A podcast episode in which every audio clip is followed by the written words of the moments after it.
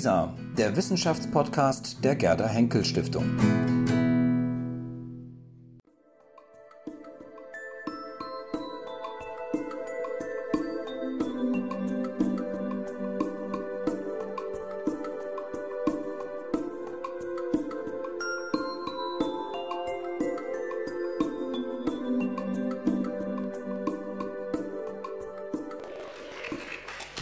Ja, äh, vielen Dank, lieber Ottmar.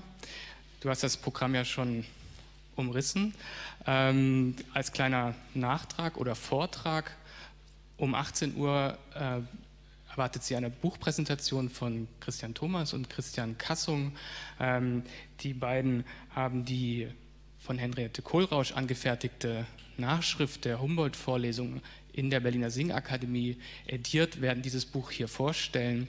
Ähm, aber bevor es praktisch über Tage dann äh, in, in, in, das helle Licht der Singakademie geht, wollen wir uns jetzt tatsächlich in die Tiefsee äh, der digitalen ähm, Humboldt-Forschung am Tagebuch begeben. Und ich äh, möchte Ihnen auch direkt unsere erste Referentin vorstellen, Carmen Götz. Äh, Carmen Götz studierte Germanistik und Philosophie an der Heinrich-Heine-Universität in Düsseldorf wurde dort auch äh, mit einer Arbeit über die Kulturgeschichte des späten 18. Jahrhunderts promoviert. Sie war lange Jahre Mitarbeiterin am Institut für Geschichte, Theorie und Ethik der Medizin, ebenfalls in Düsseldorf. Ähm, von 2015 bis 2018 war sie dann Mitarbeiterin an der Leopoldina-Ausgabe äh, Goethe, äh, die Schriften zur Naturwissenschaft und seit 2018 ist sie nun Mitarbeiterin in unserem Akademienvorhaben Alexander von Humboldt auf Reisen, Wissenschaft aus der Bewegung. Und sie ist im Vorhaben die Herausgeberin ähm, der amerikanischen Reisetagebücher. Ähm, Carmen, bist du bereit für, die, für, die, für, den, für den, Tauchgang? Äh, wir freuen uns sehr auf deinen Vortrag.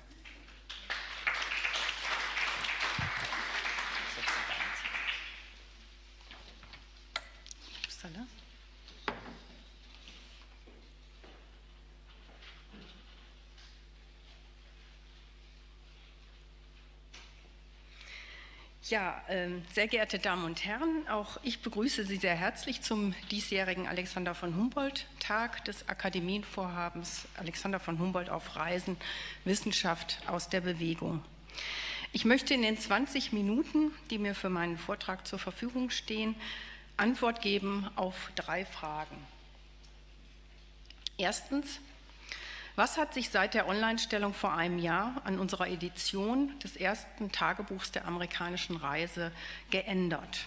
Zweitens, welche Textteile sind in der digitalen Edition erstmals enthalten und waren in der bislang umfangreichsten gedruckten Edition von Margot Fark aus dem Jahr 2000 nicht enthalten? Und drittens, welche neuen Forschungsmöglichkeiten bieten diese neu hinzugekommenen Seiten? Zunächst zur ersten Frage. Im Rahmen der Edition Humboldt Digital wurde auf dem letztjährigen Humboldt-Tag das erste amerikanische Reisetagebuch Humboldts in einer Beta-Version der Öffentlichkeit zugänglich gemacht. Wenige im Editionswesen hätten den Mut gehabt, es in diesem Work-in-Progress-Zustand zu veröffentlichen.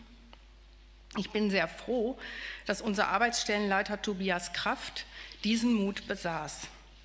Wir haben sehr viele positive Rückmeldungen erhalten und am Ende ist es doch so, dass man meist nur selbst weiß, wie viel noch, noch besser sein könnte und das so richtig erst in den konkreten Arbeitsprozessen erfährt. Nimmt man die durchgeführten Arbeiten des letzten Jahres, also seit der letzten Online-Stellung, in den Blick, so lassen sich drei Bereiche benennen. Erstens Prüfung der Transkription an der Handschrift. Zweitens Kontrolle und Ergänzung der Auszeichnungen. Und drittens Prüfung und Ergänzung der Sacherläuterungen. Im zweiten Bereich geht es etwa darum, noch nicht erfasste bzw. noch nicht mit dem Registern verknüpfte Orte oder Personen nachzutragen. Bei dieser Gelegenheit seien einige statistische Daten genannt und ich darf Sie beruhigen, es ist der einzige Statistikblock dieses Vortrags. Allein die Edition der knapp 100 Blätter des ersten amerikanischen Reisetagebuchs enthält 723 ausgezeichnete und mit dem Register verknüpfte Personennamen, 2677 mit dem Ortsregister und wenn möglich mit Geonames verknüpfte geografische Namen und 530 erschlossene, am Original geprüfte und mit der Literaturdatenbank verknüpfte bibliografische Angaben. Diese Arbeiten hat vor allem Sandra Balk schon für die erste Online-Version durchgeführt.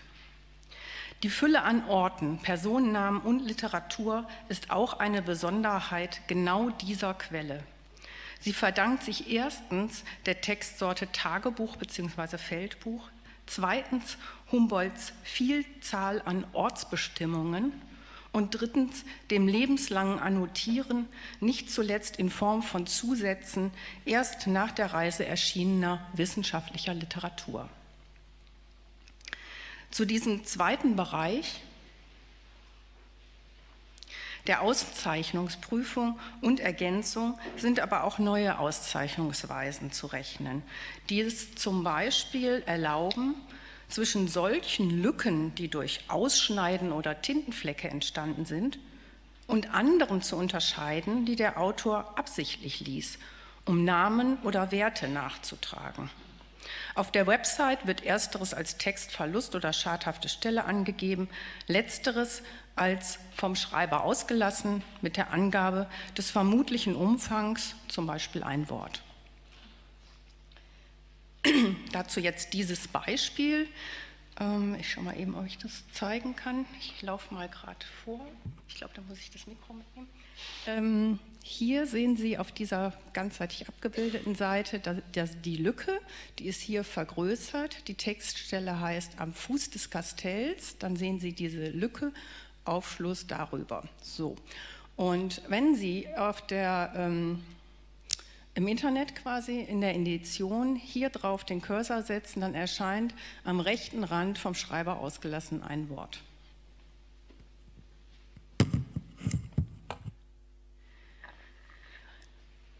Und dass dies so funktioniert und so auf der Website erscheint, dafür sind die Mitarbeiter von Telota zuständig, allen voran Stefan Dumont, und äh, denen ist es zu verdanken. Und gerade diese Tage ähm, ist als Feuerwehrfrau sozusagen noch äh, von dem Telota-Team äh, Friederike Neuber dazugekommen, die auch gerade für die Website-Präsentation ähm, einiges beigesteuert hat. Also an der Stelle auch vielen Dank an das Telota-Team. Im dritten der drei oben erwähnten Bearbeitungsbereiche geht es um die formale und inhaltliche Überarbeitung der Sacherläuterungen aber auch um Zusätze. So wurde zum Beispiel damit begonnen, die in den Tagebüchern enthaltenen Pflanzennamen in jenen Werken nachzuweisen, die Humboldt sicher auf der Reise begleiteten und ihm als Nachschlage- und Referenzwerke dienten. Auf diese Weise entgeht man der Gefahr anachronistischer Zuschreibungen und bewegt sich stattdessen im Wissenshorizont Alexander von Humboldts.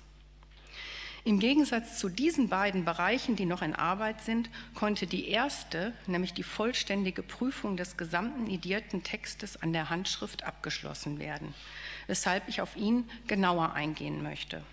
Jedoch nicht ohne zuvor zu betonen, dass er ohne die Mithilfe des Teams und besonders jener von Ulrich Päsler und Linda Kirsten nicht hätte durchgeführt werden können und schon gar nicht mit diesem Ergebnis. Ich beginne mit einigen Impressionen.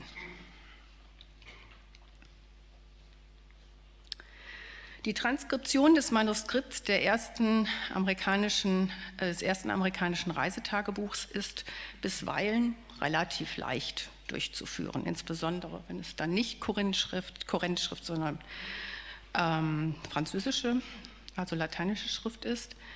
Bisweilen ist es etwas anspruchsvoller, wenn es wie oft Nebenrechnungen und Randbemerkungen gibt, die nicht immer an der passenden Stelle stehen. Ähm, bisweilen ist nur schon die Entzifferung der Handschrift eine wirklich große Herausforderung. Das gilt im Falle dieser Seite vor allem für den mittleren Textausschnitt. Und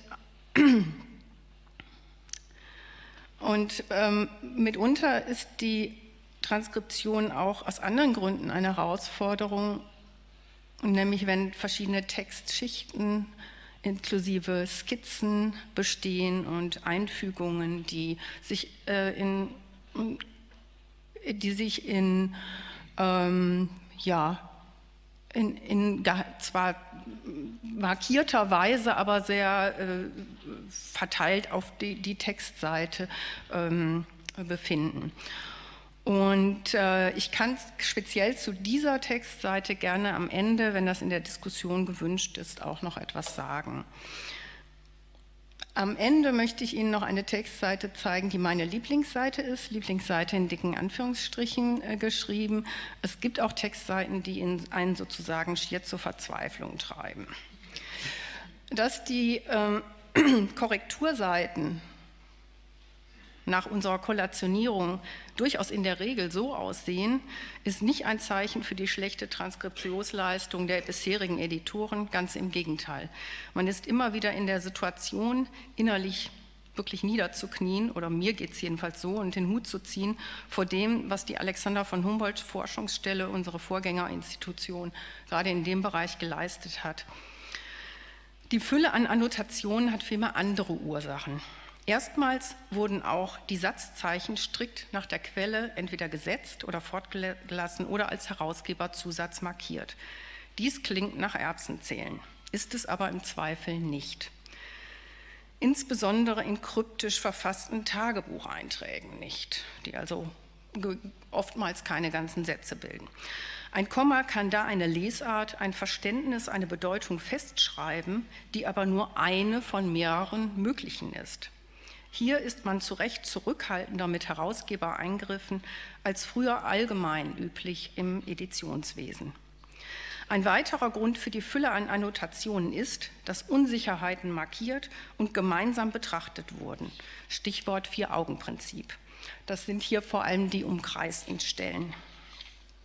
Zum Dritten wurde wirklich Zeichen für Zeichen verglichen und allererst auf der Grundlage dieses kleinteiligen, genauen Verfahrens konnten auch bedeutendere Abweichungen bemerkt werden.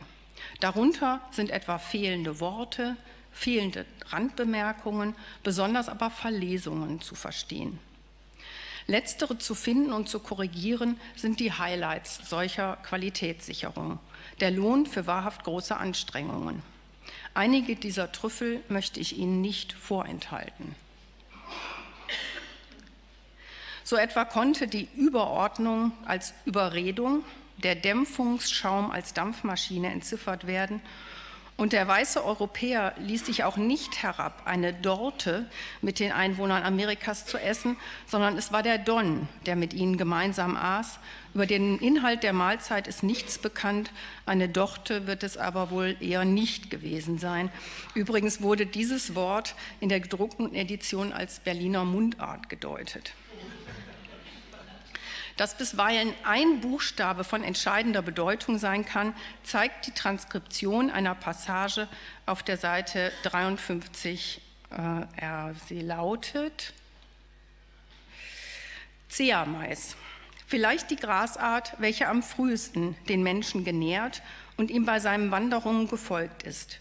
Überall verbreitet und gebaut in den Wendekreisen und zunächst denselben in der gemäßigten Zone. Geburtsort unbekannt, wie alle Haustiere und Getreidearten. Siehe Beckmanns Geschichte der Erfindungen türkisch Korn. Linné sagt Habitat in Amerika, aber wo aber wild gefunden? Zuvor lautete die Transkription Geburtsart. Und dies ist nicht nur eine klare Bedeutungsdifferenz zu Geburtsort. Man muss dazu noch sagen, A und O sehen bei Alexander von Humboldt in 90 Prozent der Fälle identisch aus sondern markiert auch den Unterschied zwischen dem Botaniker und dem Pflanzengeografen. Das Erkenntnisinteresse des Botanikers richtet sich unter anderem auf die Fortpflanzungsteile einer Pflanze. Etwas bildlich könnte man hier von Geburtsart sprechen. Den Pflanzengeografen dagegen interessiert das ursprüngliche Habitat, also gewissermaßen der Geburtsort, die Verbreitungsweise und das Verbreitungsgebiet einer Pflanze. Letzterem galt Humboldts Interesse, wie gerade der Kontext dieser Briefstelle sehr gut, äh, dieser Textstelle sehr gut zeigt. Ich komme zur zweiten Frage. Welche Textteile sind in der Online-Version erstmals enthalten und waren in der bislang umfangreichsten gedruckten Edition von Margot Fark aus dem Jahr 2000 nicht enthalten? Margot Fark selbst hat dies in ihrer Ausgabe vorbildlich transparent gemacht. Ihre Edition der ersten Reiseetappen ist in einzelne Kapitel unterteilt. Im Anschluss an die Einleitung gibt sie einen Überblick über die in den jeweiligen Kapiteln gedruckten Seiten der Tagebücher. Überträgt man diese in eine Tabelle und fügt in eine zweite Spalte die nicht gedruckten Seiten ein, so erhält man folgende Übersicht. Also hm, links, ich gehe mal kurz wieder raus. Links äh, sehen Sie die Seite aus der Tagedition, wo sie angibt, welche, ähm, für welche Kapitel sie welche ähm, äh, Seiten aus welchen Tagebüchern verwendet hat. Und das habe ich eben für das erste Tagebuch hier eingetragen, welche sind idiert und daraus sozusagen erschlossen, welche sind nicht idiert.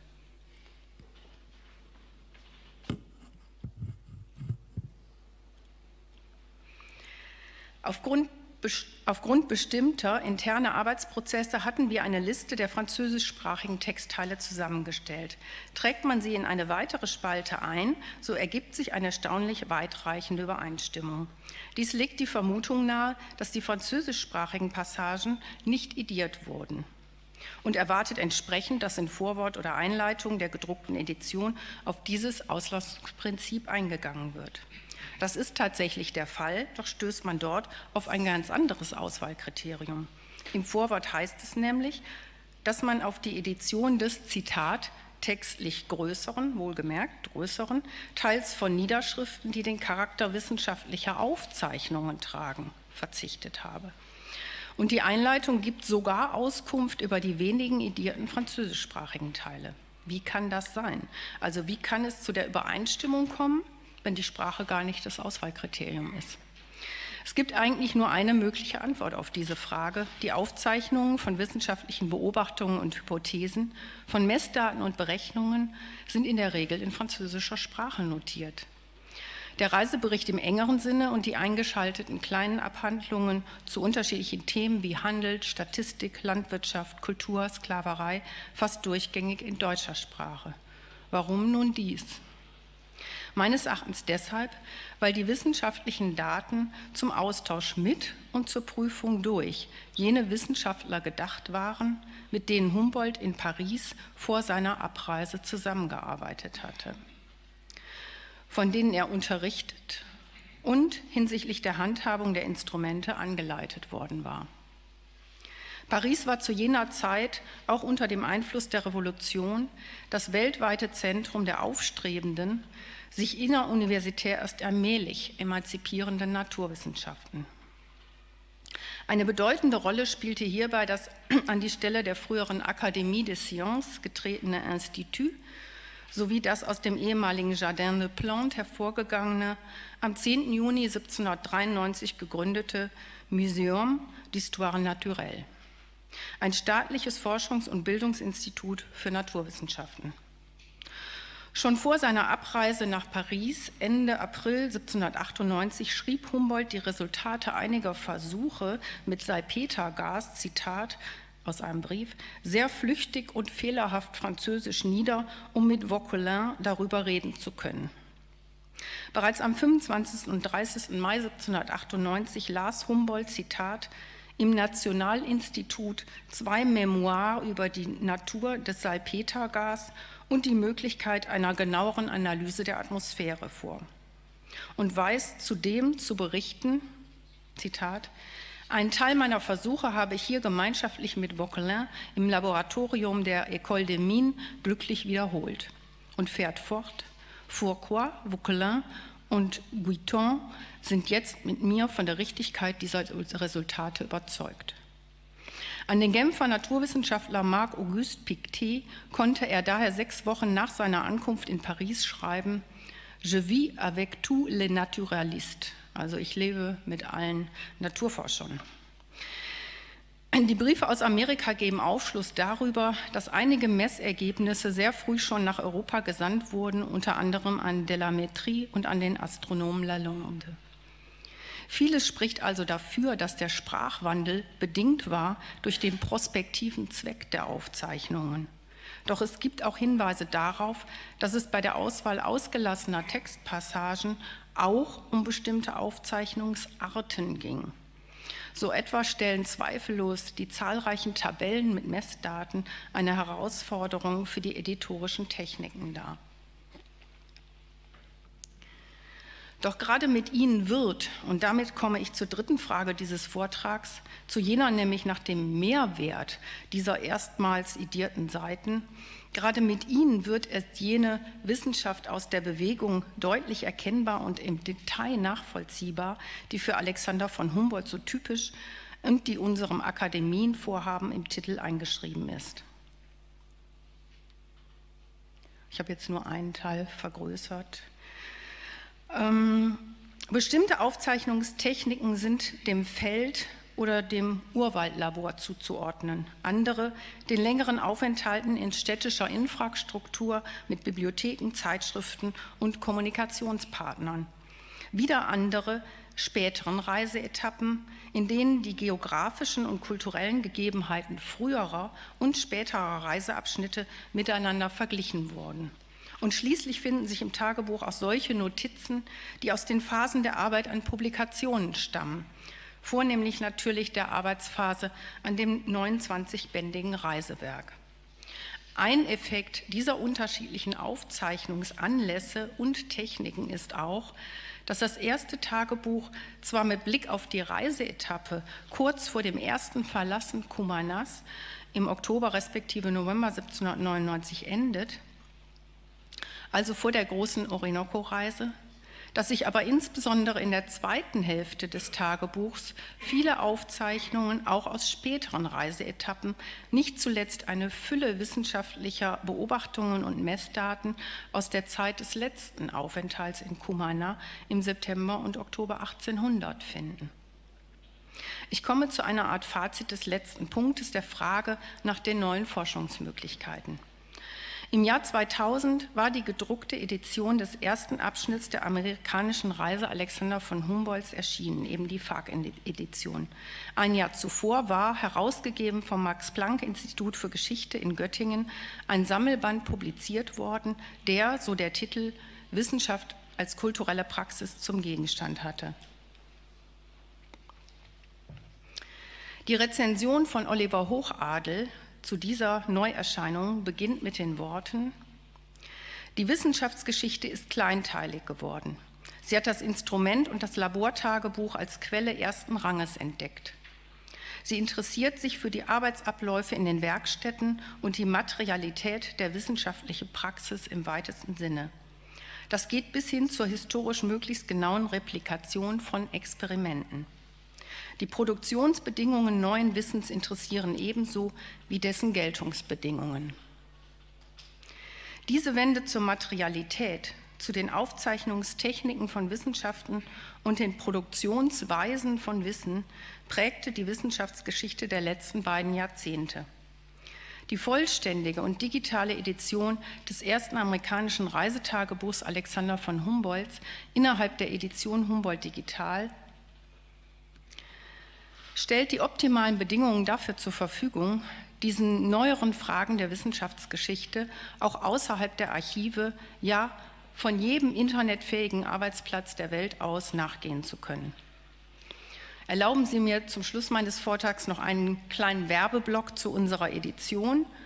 Äh, das Tagebuch, also ein Screenshot des Tagebuchs sehen Sie hier und Sie sehen dann an dieser Stelle, dass es drei Varianten gibt, die Sie anschauen können. Einmal die Fassung des kritischen Textes, wo zum Beispiel ein, äh, der Zeilenumbruch genau dem Zeilenfall des, äh, des Manuskripts folgt und die Abkürzungen nicht aufgelöst sind.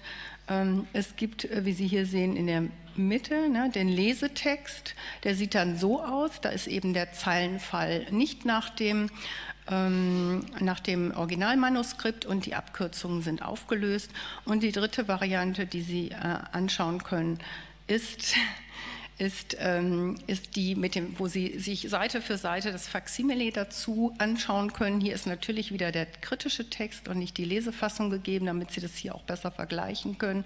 Und an dieser Stelle können Sie so ein Pull-Down-Menü öffnen, wo Sie sich jede Seite heraussuchen können und eben in Transkription und Faksimile nebeneinander anschauen wollen.